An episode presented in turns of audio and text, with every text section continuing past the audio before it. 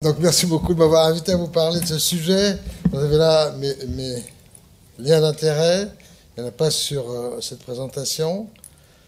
Et donc en fait, ça pourrait, pour ce qui est de la pollution atmosphérique extérieure, se limiter à cette diapositive, puisqu'en 2013, euh, le CIRC, le Centre international de recherche sur le cancer, a, a considéré, enfin, a donné euh, une catégorie 1 à la pollution.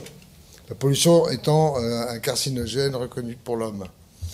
Et donc il y avait beaucoup d'arguments épidémiologiques euh, chez l'animal, mécanistiques, pour dire que effectivement c'était carcinogène. Mais enfin, il y a quand même quelques éléments d'information intéressants par la suite. Je voulais commencer par cette étude canadienne, qui est toujours impressionnante par la masse de données qu'ils ont pu recueillir.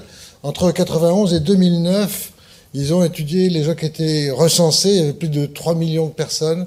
Et ils ont euh, aussi ils ont étudié l'ozone et les PM2,5 et ils ont regardé en fait l'effet en fonction de différentes régions. Ils ont stratifié sur le climat, et parce qu'évidemment, vu l'étendue du territoire canadien, le climat est extrêmement euh, différent en fonction des régions, et ils ont stratifié sur ce climat. Et donc, euh, vous avez ici euh, le résultat de cette étude avec les effets. Alors, si on prend ici l'ozone, l'ozone ajusté pour les PM2,5, les PM2,5 et les PM2,5 ajustés pour l'ozone. C'est quatre euh, différentes colonnes. En vert, euh, ou, oui, c'est en vert, ça apparaît en vert, c'est en fait euh, stratifié pour le, les zones climatiques. Et en rouge, non, non stratifié. Et donc, ce qu'on voit ici pour la BPCO, c'est qu'effectivement, le fait de stratifier ou pas selon les régions climatiques change le risque associé PM2,5 quand on ajuste pour l'ozone.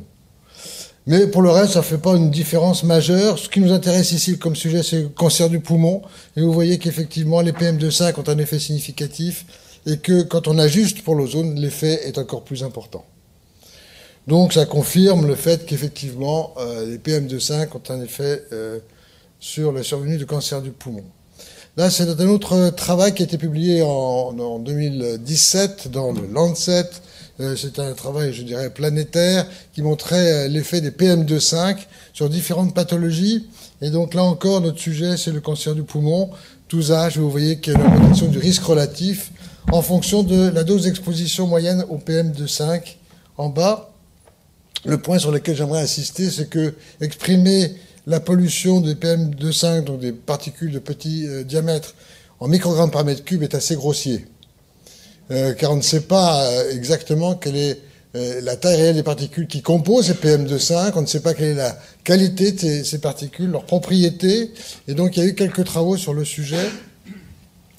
Et donc il y a un travail qui a été fait en Europe sur huit villes et qui montre ici le risque, le hazard ratio, le risque de survie du cancer du poumon. Et ils ont regardé un peu la composition des particules, la présence de, métaux sur ces particules avec, euh, vous voyez ici, en, fait, grosso modo, à quoi correspondent ces différents euh, métaux.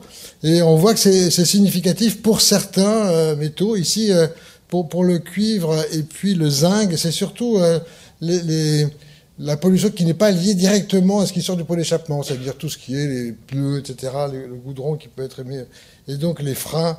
Et donc, ça apparaît comme significatif. Le, le soufre, et puis euh, ici le nickel, qui est connu pour être carcinogène. Et enfin, euh, l'utilisation de la biomasse. Donc vous voyez que ce qui est intéressant, c'est le, principe d'aller plus loin pour savoir exactement quelle est la composition, la qualité des particules qu'est-ce qui a un effet plus particulièrement sur la survenue de cancer du poumon. Euh, les Canadiens, toujours, ont fait des études absolument remarquables et là, ils se sont intéressés au pouvoir oxydant des PM2,5. C'est-à-dire dans les stations euh, qui observent la météo, euh, la pollution. Ils ont pris les filtres. Les filtres doivent être changés toutes les 4 à 6 semaines. Ils ont pris les, les filtres, ils ont extrait les PM2,5, ils ont regardé leur pouvoir oxydant. Pouvoir oxydant sur l'acide ascorbique ou sur le glutathion réduit. Donc il y a un système où ils mettent un cube pendant 4 heures, puis regardent le pourcentage de diminution, soit de l'acide ascorbique, soit euh, du glutathion réduit, pour juger du pouvoir oxydant des PM2,5. Et alors là, vous avez un certain nombre de villes que je ne connais pas. Et donc, mais si vous regardez ici euh, Sarnia, qui a le plus euh, fort euh, taux de, de, particules en microgrammes par mètre cube, vous voyez qu'en fait, en termes de pouvoir oxydant, c'est plutôt vers le bas, pour ce qui concerne l'acide ascorbique et plutôt un peu plus haut pour ce qui concerne le glutathion. C'est simplement pour insister sur le fait qu'il n'y a pas de lien forcément entre les microgrammes par mètre cube et le pouvoir oxydant de ces particules. Autre exemple, d'Orsat, il n'y a pas beaucoup de particules, mais par contre, vous voyez qu'il y a un fort pouvoir oxydant sur l'acide ascorbique et puis peu de pouvoir oxydant sur le glutathion. Donc c'est pour vous donner une idée, ça, nous apporte d'autres informations sur la nature des PM2,5 qui sont recueillis et ça peut expliquer aussi une variabilité importante en fonction des régions. Et ensuite, ils ont regardé l'effet, euh, est-ce que ça a un rôle sur la mortalité euh, euh, d'abord non accidentelle, vous voyez que c'est significatif, et puis sur le cancer du poumon, effectivement, les PM2,5 ont un effet significatif. On reste toujours dans les risques relatifs qui sont extrêmement faibles, hein. c'est toujours le même, le même point, population considérable. Et euh, en fait, ce qui était lié, c'était le pouvoir euh, oxydant sur le glutathion réduit, qui était lié de façon significative à la survenue de cancer. Ça s'exprime un peu de la même façon sur cette courbe. On voit que si on prend les valeurs minimales pour les pouvoirs oxydants sur le glutathion réduit, les, valeurs maximales, et on voit quand même qu'il y a un, un effet dose d'une certaine façon sur le risque de survenue de, de cancer. Donc, L'idée, c'est que, bon, les PM2,5, la pollution, on sait que, a priori, c'est associé au cancer. Le point intéressant, c'est qu'on avance sur euh, la nature. Ça, c'est un peu ancien, parce que c'est de 2000, mais ça comparait la, pollution urbaine la pollution rurale sur les différents carcinogènes connus. On voit qu'il y a une différence importante entre les deux, euh, mais il y a une pollution rurale qui existe et qui peut éventuellement exposer au risque de cancer. Mais là, on voit qu'il ne faut pas faire d'études statistiques pour se rendre compte qu'il y a une différence importante. Donc voilà, donc le, cirque, euh, on peut retrouver sur le site les différentes euh, substances qui sont connues pour être toxiques sur euh, pour être carcinogènes chez l'homme. Mais si on s'intéresse à la pollution intérieure et ça fait la transition, vous voyez que ici, dans la colonne de gauche, ici, ce sont les, carcinogènes qui sont prouvés entre guillemets suffisamment d'évidence. Et on retrouve la pollution extérieure, les pollutions particulières et bien sûr le tabac. Et puis les agents qui ont une limitée d'évidence. Donc on n'est pas sûr euh, complètement. Et dedans, vous trouvez l'utilisation de la biomasse et peu d'informations sur la pollution intérieure. Et donc euh, là, je voulais, j'étais un peu sur un papier qui est sorti en 2018, donc vous voyez que c'est quand même assez récent, euh, sur la pollution intérieure. Donc c'est beaucoup de modélisation, mais ils se sont intéressés en fait à la comparaison entre trois types de chauffage le foyer ouvert, le foyer fermé, et puis l'utilisation de, de, poêles à, granulés. Et vous voyez que quand on compte, c'est un comptage de particules, là aussi, il n'y a pas vraiment photo en vert. Quand on a un foyer ouvert, on a une augmentation considérable euh, des, particules dans l'air ambiant.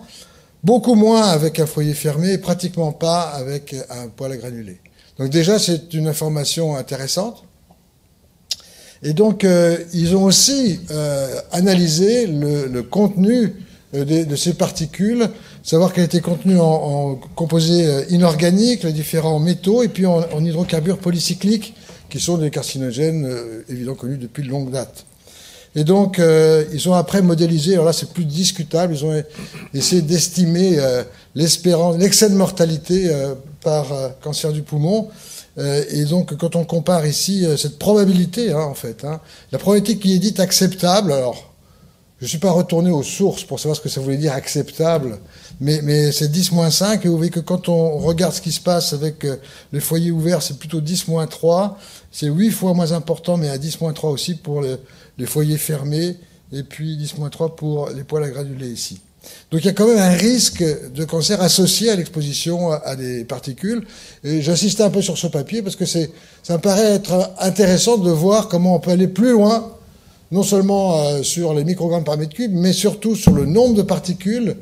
La surface, ça a aussi été utilisé euh, dans ce papier, hein, d'avoir une estimation de la surface en contact, et c'est probablement ça le plus important euh, pour le pouvoir carcinogène, le pouvoir biologique en fait, toxique de ces particules et puis euh, la composition euh, en, métaux et en hydrocarbures, donc euh, portée par ces, par ces particules.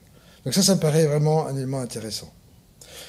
Et puis la suite, oui, c'est ce que je raconte. La suite de mon topo, c'est vous parler du radon. Donc ça, le radon, on sait depuis très longtemps que c'est un gaz qui est radioactif, qui émet des particules alpha, qui est connu chez les mineurs d'uranium pour provoquer des cancers du poumon. C'est à partir de là qu'on s'est intéressé davantage au sujet. Vous avez ici la décomposition du radon. On sait que ça s'infiltre dans les bâtiments par différents endroits, on va y revenir. Et puis là, il y a une estimation qui a été faite de l'exposition moyenne de la population au radon en, France. Et vous voyez que c'est 32% de l'irradiation de la population qui serait liée au radon.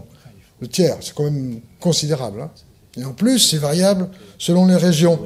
Et donc, il y a des régions, en particulier granitiques, qui sont particulièrement riches en émissions de, radon. Vous avez ici euh, les index d'émissions de, radon. Les communes sont classées. On peut, sur une carte, euh, savoir si sa commune est, est à forte émission de radon, est à fort risque ou pas. Et donc, à ce moment-là, demander éventuellement une mesure dans ces locaux. Et, donc, euh, le, radon s'infiltre essentiellement par les sols, les murs, les canalisations. Et puis euh, le point sur lequel j'aimerais insister, c'est que c'est très variable. C'est variable ici au cours de l'année. Hein. vous avez euh, les différents mois de l'année où vous voyez l'émission de radon en becquerel par mètre cube qui change de façon importante. Si vous regardez sur la semaine, eh bien c'est aussi extrêmement variable. Et dans la journée, on sait, et c'est un des éléments clés dans la lutte contre euh, le risque lié au radon, quand on ventile les locaux, on voit une disparition du radon donc euh, la solution, quand même relativement simple pour éviter les complications, c'est de ventiler les locaux. Euh, bon, le problème est de savoir si effectivement il y a du radon dans les locaux. Euh, l'historique des connaissances est intéressante parce que vous voyez que ça commence très tôt. En 1567, Paracels, un médecin suisse, avait déjà identifié le fait qu'il y avait une mortalité inhabituelle chez des gens qui travaillaient, qui minaient, qui faisaient du minage, qui étaient mineurs. Et puis il a fallu attendre 1988 pour que le radon soit classé comme cancérigène pulmonaire de catégorie 1 par euh, le Centre international de recherche sur le cancer. Et puis alors, les, pathologies associées, le cancer du poumon, c'est absolument euh, prouvé. Pour les leucémies, on ne sait pas vraiment, et pour les autres pathologies, on se pose encore des questions, mais ça ne paraît pas euh, lié de façon significative. Des études cas témoins, européennes ou nord-américaines, concluent à une association significative entre la survenue de cancer du poumon et l'exposition euh, domestique au radon. Il n'y a pas vraiment de discussion sur le risque de cancer du poumon associé à l'exposition euh, au radon. Si on veut chiffrer euh, un peu cette, le risque attribuable, vous voyez qu'il oscille entre 4,9% et 12,3%. Euh, ça fait entre 1200 et 3000 morts par cancer du poumon en France par an. C'est beaucoup. Et là, on voit que les fumeurs euh, sont euh, plus exposés au risque de cancer du poumon, à peu près trois fois plus. Il y a des études, le BEIR, c'est Biologic Exposure Ionizing Radiation, je crois. en fait, ils se sont intéressés, vous voyez, aux populations de fumeurs et de non-fumeurs. Il y a à peu près trois fois plus de risques de développer un cancer du poumon quand on est exposé, voilà, quand on est fumeur. Donc pour conclure, la pollution atmosphérique comme intérieure est un facteur de risque de cancer du poumon. Je pense qu'il n'y a pas vraiment de discussion sur le sujet. Euh, il y a une variabilité de ce risque selon la concentration massique, mais aussi la nature et les propriétés des, particules. C'est un nouveau champ de recherche. Probablement dans les années qui viennent, on va travailler sur quels sont les, métaux, quels sont les, les, hydrocarbures polycycliques qui sont les plus, les plus euh, toxiques. Et puis, euh, pour le radon, c'est un facteur attribuable important pour le cancer du poumon. Il faut donc être vigilant, surtout si on est dans une zone à risque émettrice de radon. Et donc, il faut aérer. Je vous remercie pour votre attention.